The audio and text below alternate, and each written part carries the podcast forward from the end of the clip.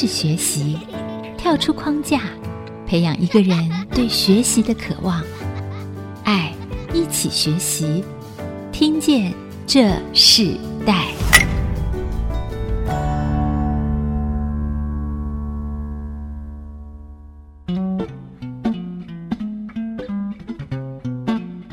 各位听众朋友，大家好，欢迎收听《听见这世代》，我是主持人郭兰玉。今天在《听见这世代》节目现场，跟大家分享的世代学习关键是，谈到是结合科技艺术的新时代家居潮流，家纺布艺的新趋势哦。在节目开始之前，还是要跟听众朋友先说明一下，因为疫情影响的关系，今天节目是用电话访问来宾的方式来进行，所以在声音品质上要请大家多多的包涵。专业的制作团队会尽。这样的，在这个声音的品质上，把它调整到最好的一个状况，跟听众朋友说一声，是我们今天是用电访的方式来进行。那今天我们谈的世代学习关键是刚谈到是家访布艺的一个新趋势哦。我们知道近年来随着全国性房地产的这个热络。很多这个房子居家设计上非常的要求越来越高，甚至越来越新颖。窗帘行业的发展，我看到非常的快速。这个窗帘布艺的这个行业，面对各种新的科技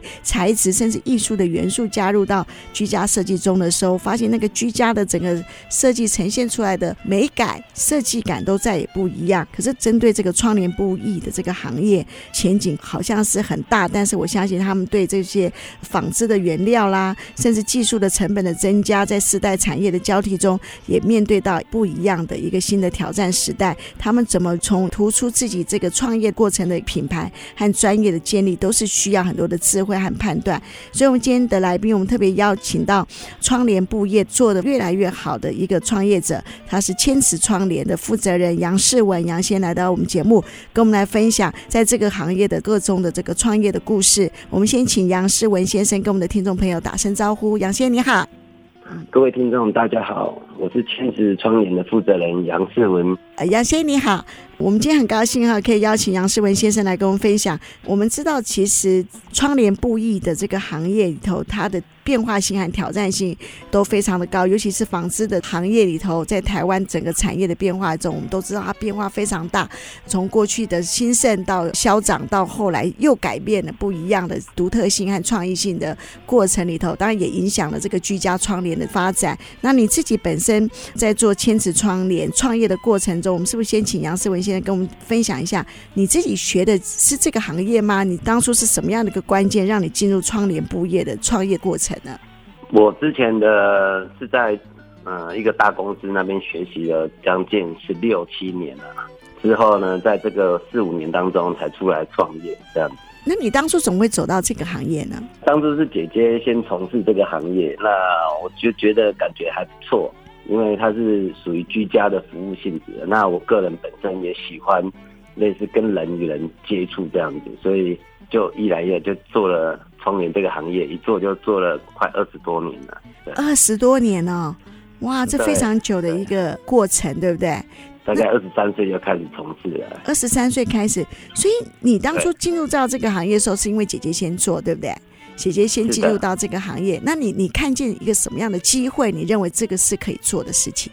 我的个性比较喜欢跟人接触啦。那至于说在以前也在电子公司上过班，那那种上下班面对机器那种生活，我不太爱。我比较喜欢跟人接触。这样的互动之下，我觉得工作起来比较有乐趣。所以后来你自己在进入到一个像窗帘布业的一个大的品牌，那你应该是在这个部分学的非常多的专业。我们可不可以分享一下？那你当初在窗帘布业里头帮别人工作，到你自己出来创业，那时候出来创业，你信心是什么？为什么会认为你自己在这个过程中可以出来创业？当初会出来自己创业也是。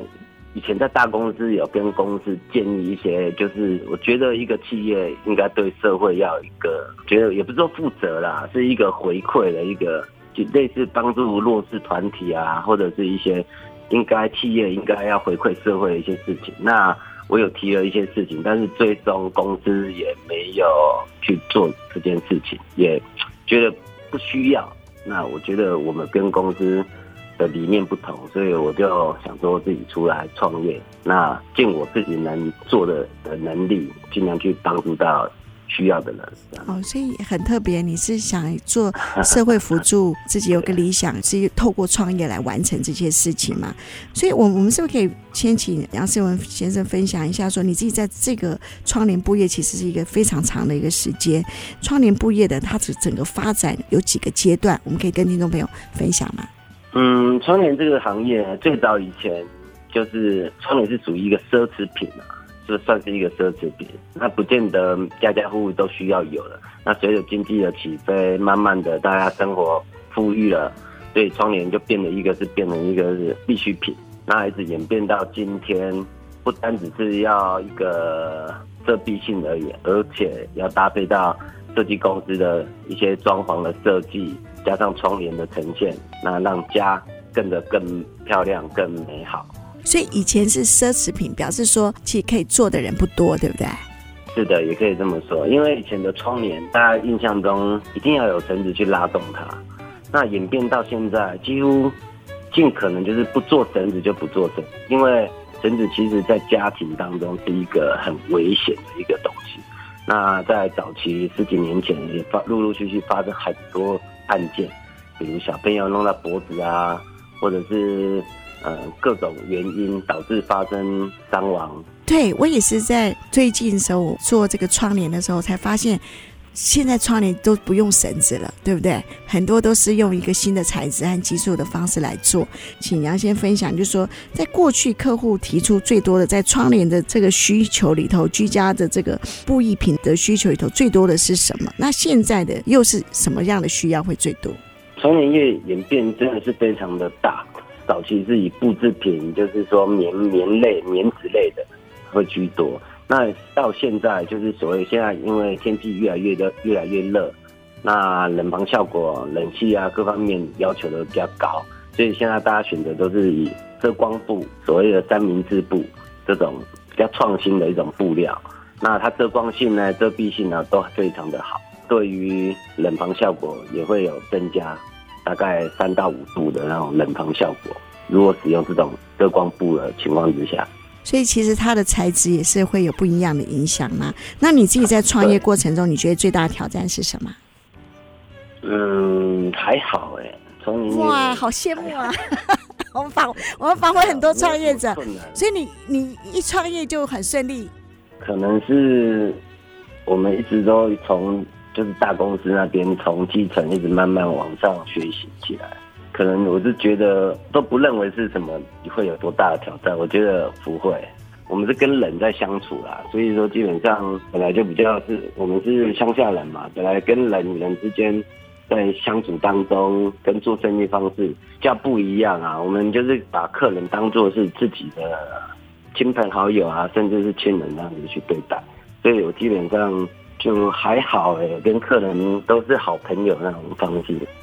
我觉得杨世文先生他讲出他一个很真实的特质哦，因为他跟人的相处是非常自然和温和的。我自己家里最近的房子就是千瓷窗帘，他来负责帮我们做这个设计。我自己看到过程中，其实花了很长的时间做讨论，甚至很长的时间问很多很奇怪的问题啊。我们自己在这个方面不是这么的专业，所以我们在问他的时候，我发现呃，杨先生他真的是非常的有耐心。我有时候都觉得他应该不想要我们这种客户了，但是他。还是持续的告诉我们，跟我们分享，甚至那个窗帘的那个布料是非常的重，我看他的一常常在这个布料运台的过程中花很大的力气。我相信这是他创业到现在，他都觉得很顺利。然后为什么这么自然的可以在这个事业一走这样二十几年的时间里头，越扩张也是越营运越来越好的这个最主要的原因。我们先休息一下，我们下一段部分我们要继续邀请千瓷窗帘的负责人杨世文先生跟我们分享他自己在这个窗帘布业里头，他到底有什么样的潜力。刚刚提到说，他创业的过程是他自己想要做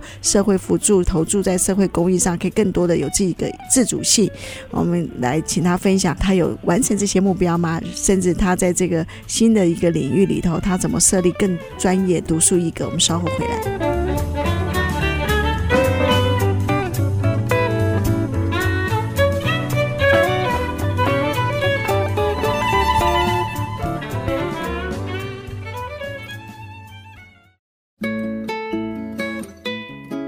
欢迎回到《听见这时代》，我是主持人郭兰玉。今天在《听见这时代》节目现场，我们邀请到来宾是呃千慈窗帘的负责人杨世文。那我们今天因为透过电话的访问，所以我们在声音的品质上，我们要请听众朋友更多的包含。我们在这个分享的课题中，希望听众朋友更多的来了解今天的主题，是了解家纺布业的新的趋势，甚至在那个结合科技艺术的新时代家居的潮流里头，到底像窗帘、像这个布品跟家居有什么样的影响性，甚至在这个行业服务的行业里头，到底有什么样不一样的发展？那今天跟我们分享的这个杨世文先生，他自己在这个创业过程中已经二十几年。当初他为什么会离开一个大品牌的窗帘布业公司？最重要原因是他想做社会辅助的工作，实现这个理想。那我们在这一段部分，我们先请杨世文杨先跟我们分享一下。其实做窗帘布艺这个行业哈，它算是一个有潜力发展越来越好的一个行业嘛？嗯，窗帘在现在的社会当中是一个很重要的一个元素了。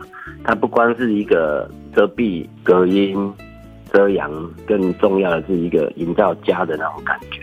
是很重要的元素。你刚刚说营造家，我自己以前做窗帘的经验就是，我会做窗帘，我会做跟窗帘可能延伸下出来的很多沙发布啦等等这些延伸。一般人他们会也是照过去的那个时代一样，统合整一个居家的一个布艺的设计发展嘛？是的。那现在因为人工作上的忙碌了，尤其现在年轻人，因为可能。对这种家的要求啊，难得买了房子，所以他比较要求，所以都会请设计公司，就像我们一直长期合作一个水色设计公司一样，借由设计师的一个统筹设计，包含沙发颜色、墙壁、窗帘整合在一起，帮客户端来说的话，会省掉很多的一个麻烦跟时间等。那如果以专业区分的话，这是属于装潢设计的部分，还是属于窗帘布业的范围呢？其实都要搭配得到啦。那他装潢设计，除非说在今天客户端他买个新房子，他可能一开始经济上可能没有那么宽裕，那就借由就不装潢，那可能就是家具啊，就是直接买一买这样子。就直接进去住，那我们窗就靠我们的窗帘的颜色去做搭配。那你觉得在这个过程中里头，窗帘布业它现在前景发展、获利的空间啊，甚至说，呃，因为整个材质的改变，你觉得在这个行业里头，在营运的过程中里头，你最多的会思考的范围是什么？先问他们的需求跟预算。通常客人对布料不是那么的了解，除非有一些客人是先做功课。那现在因为大环境的问题，所以很多的小朋友啊，或者是大人，甚至都过敏很严重。所以说，在布料的选择上、材质上，可能就要慎选，因为布料它有分棉类型的和玻璃纤维的材质，尽量尽可能，如果会过敏的客人，那尽量选择玻璃纤维的材质。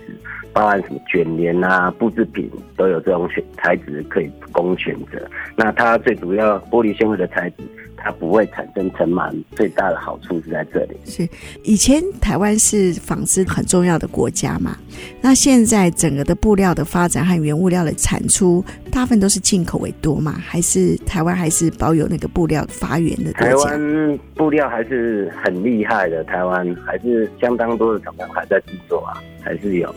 还是有，还是有。那你自己在这个经营这个事业里头，布料和窗帘的发展里头，你怎么保持这个热情啊？热情这方面，就是我就我们这个行业，就是刚刚前面有说，就是我们主要是跟人接触啦。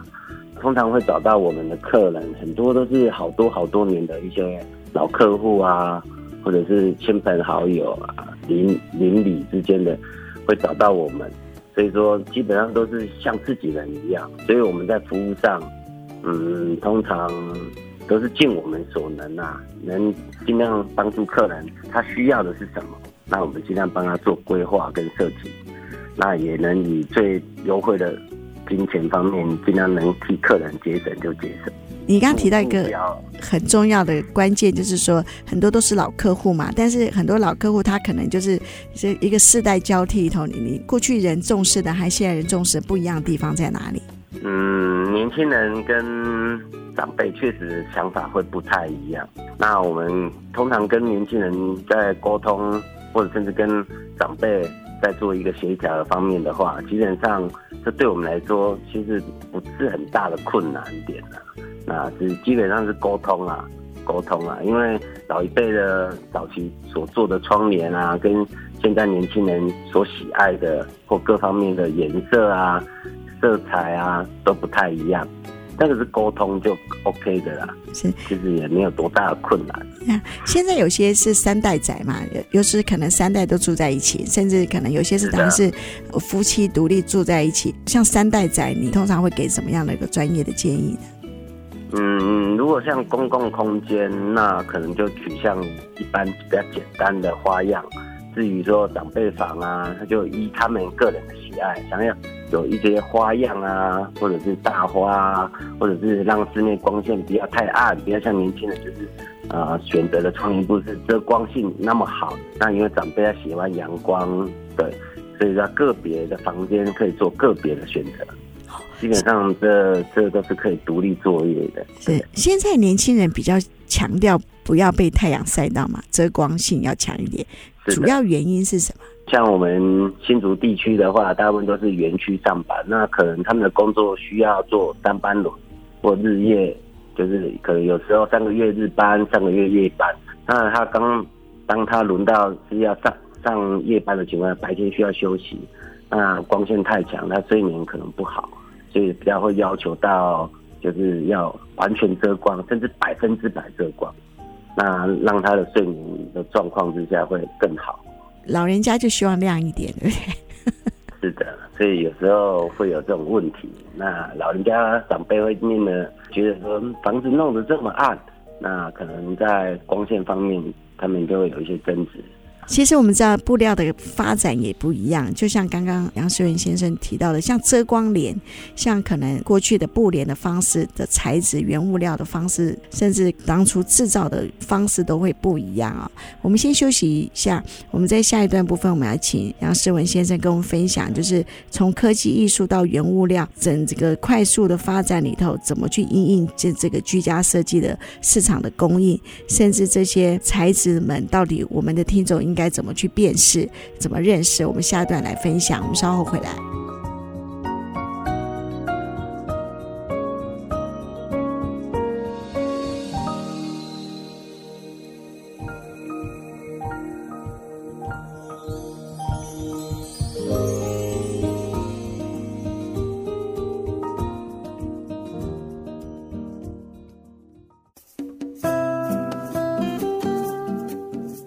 迎回到《听见这时代》，我是主持人郭兰玉。今天在《听见这时代》节目里头，我们跟大家分享的话题是谈到结合科技艺术的新时代家居潮流，家纺布艺的新趋势。今天跟我们一起分享的这个主题的来宾是千尺窗帘的负责人杨世文杨先生，他自己过去在一个窗帘的布艺的这个行业的一个品牌里工作了大概十六十七年左右的时间，然后他自己出来创业，最重要的原因是因为他想自己在创业的过程中可以完成自己社会辅助，可以投入这个社会很多资源的一个理想啊，所以启动了他创业的过程。那他自己也喜欢跟在做服务这个行业里头。跟人接触。可是，不管在哪一个行业里头，我们都可以看见，现在一个时代的发展里头，我们看到非常多的材质，甚至非常多的技术，甚至科技的技术里头，都掺杂在过去传统的行业改变，变成一个新的，因着技术和原料方式的改变，变成一个新的一个领域哦。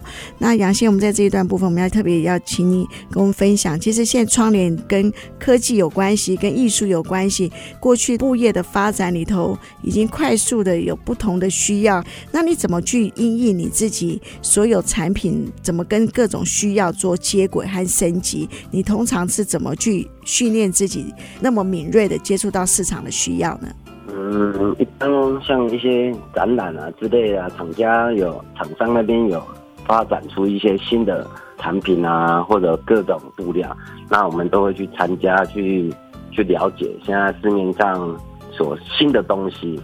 那才能够让我的客户群能最早优先的享受到这些新的产品。那你自己有没有在这个过程中，因为现在环保意识抬头，这个部分里头会不会挑战你很大？就说很多人非常注重这个环保材质上它的成本，甚至在使用上面有更多的一些必须要投资的部分呢？是的，因为现在原物料呢一直在高涨啊，所以窗帘在成本一直往上叠高，所以说有些客户可能觉得说，哦，窗帘怎么越来越贵？那跟材质也有很大的关系啊。像现在大家最流行的一种就是叫斑马帘、叫光帘这一类型的，它就讲求简单，那又既可遮光，又好清洁，那又不会有尘螨，这是大家在这十年当中大家最喜欢用的一种材料。那这些都是进口的材料吗？还是说是国内制造呢？现在已经有国产化了。早期在二三十年前，它都是属于进口，因为它有专利的问题。那在这近十几年来，因为专利权的问题，那现在已经有国产化，所以我们能够以更实惠的价格去购买到它。你刚刚提到，就是说现在有一些新的材料技术嘛，跟布业整个结合里头最多的材质是什么？就是说，刚刚你提到，就是说材质的改变嘛，当然也成本会增加。嗯，这二十多年来最最大的发展是在布料上面，布料的改变跟材料的改变，跟它制作方式的改变，所以是在布料是反而是比调光帘还和卷帘类的还要来得大。它制作的方式有非常的多种，可以举一些例子嘛，让我们听众朋友更多的。嗯，像现在的布料用布来制作的话，像它也可以把它呈现像以前我们在办公室布料，把它呈现成像直立脸那种方式，是一条条状式的片层式的方式。它制作的方式现在有变改变的很大，新的材料、新的产品，对，蛮多好。供客户群选择的。那像条状型，它的好处在哪里？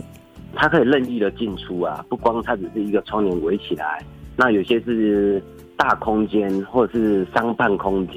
那它需要做一个隔阂。当它隔阂整个窗帘在早期制作的时候拉起来就是一大片，那你要进出就没办法马上进出。那现在的技术呢，把它改变的方式，那虽然是做一个隔帘。一大片隔帘在三公或者是办公室或者是家庭的一个做一个隔间方式来讲，做一个区隔。那它当它拉起来的情况之下，你随意要从哪一个进出，它很多去很多出口，可以任意的穿越，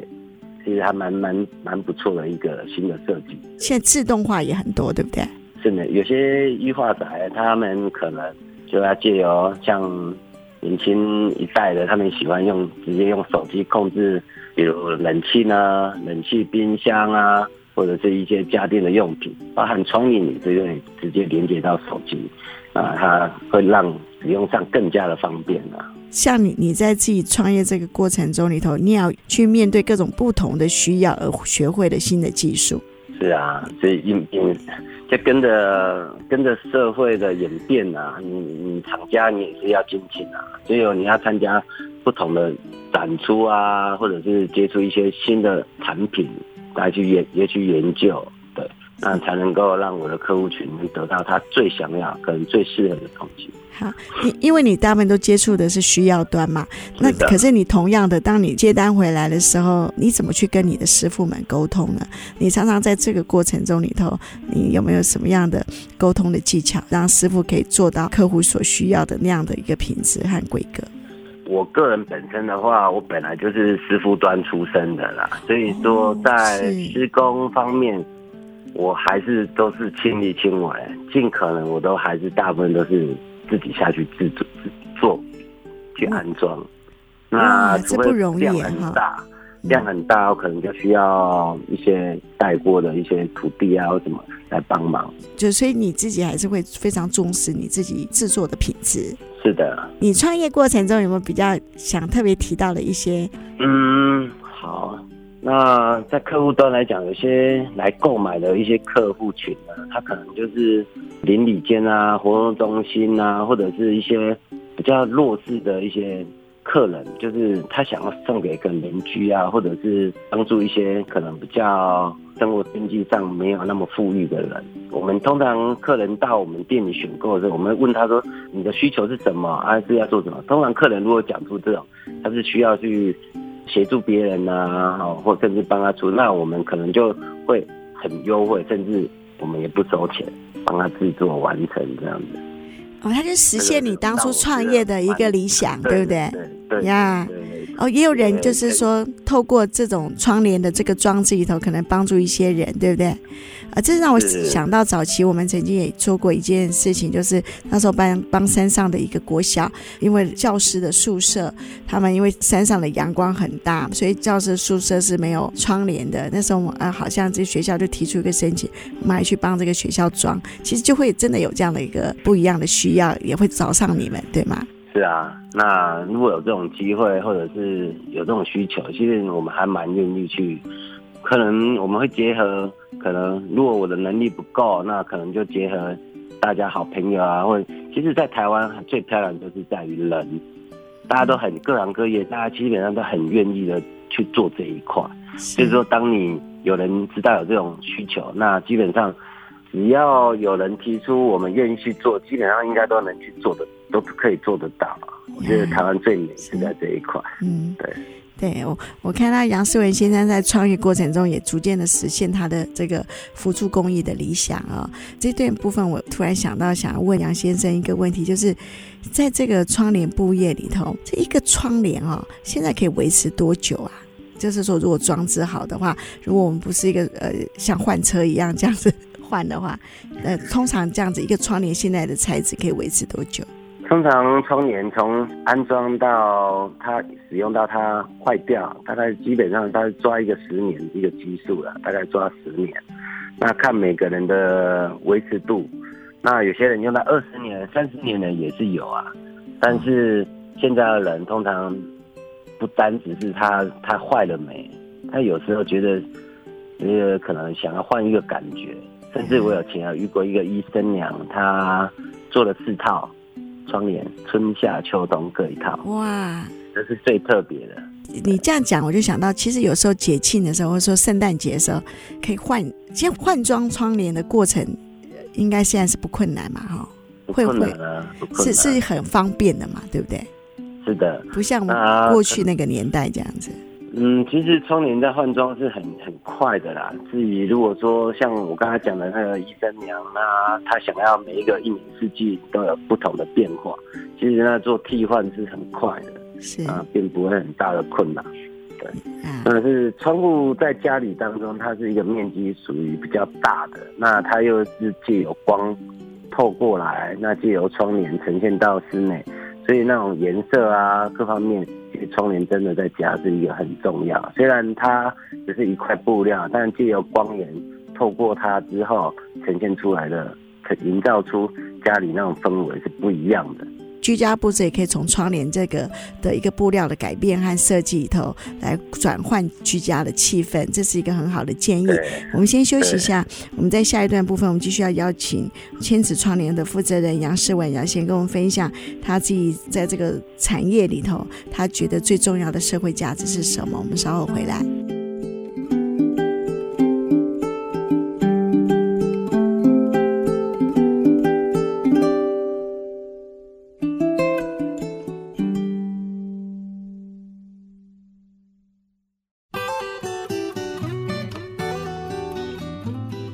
欢迎回到《听见这时代》节目，我是主持人郭兰玉。今天在《听见这时代》的节目里头，跟我们一起分享的来宾是千尺窗帘的负责人杨世文，他自己在。很年轻的时候，就因为姐姐的关系，进入到这个窗帘布业的这个行业。那自己在大的品牌里工作了将近十七年的时间，但因为他自己有个理想，想要投注在社会更多的辅助和社会的公益的回馈里，所以他就自己毅然而然的就出来创业。在创业的过程中，但一做就是二十几年的时间。那我们看到他在这个窗帘布业的整个发展里头，不止他事业越来越好，越来越稳定，也看到整个纺织布料的整个原物料的改变，也影响了窗帘家居的一个新的潮流和趋势。那在这个行业里头有不同的挑战，但我不断的请教他的过程中，他觉得其实创业真正很大的挑战，因为对他来讲，这个事业的发展是很自然的，也是他自己喜欢的，可以跟人接触的一个服务的行业。那我们在这一段部分，我们特别要请杨世文先生跟我们分享。那你自己觉得现在所服务的这个家纺布业啊，对这个社会最重要的一个价值是什么？窗帘在家的当中，觉得最大的价值在说，那哪怕它是一间山上的一个很大的一个豪宅，那有时候我们去客户端进去看完之后，它装潢很漂亮，但是少了个窗帘，感觉就少了什么样子，很像空荡荡的那种感觉，是有窗帘跟没窗帘真的差异性非常非常之大。所以说，我觉得窗帘这个东西算是一个点缀。哪怕房子再好、再漂亮，装潢的再好，少了窗帘，我觉得呈现不出它的的一个豪气，或者是一个美感。所以窗帘，我觉得它是一个很重要的一个产物。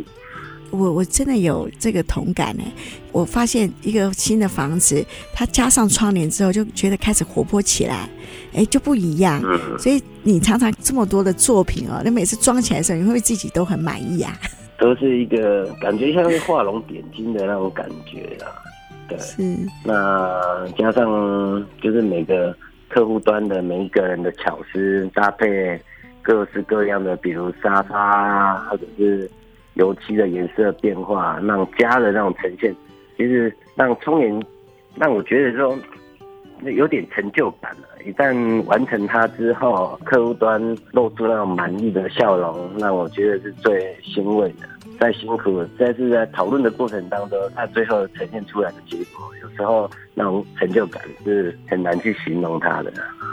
所以居家设计窗帘布业是一个很重要的一环哦。你也看到不一样的时代的发展和变化。那你自己当初提到说，当初创业最想要回馈，用自己的资源来回馈社会，可以分享一些案例吗？因为我们做这个行业是属于服务性质的，那有时候常常会遇到，因为我们住的家的位置是比较偏乡一点，那比较乡下。那甚至有时候都市也是会有，都是只剩下老人家在家里，那年轻人大家都出外。那现在的世代不同，通常十个客人大概有七个客人大概是没有跟，甚至八个客人都没有跟父母同住的。所以说我们很常会接触到是老人家养老自己在家里。那有时候因为我们去施工窗帘的部分会带楼梯啊，要爬高爬上爬上爬下的，所以。有时候那种老人家会提出或长辈，他就帮他们挂个画啊，弄个什么东西，或做个什么事情。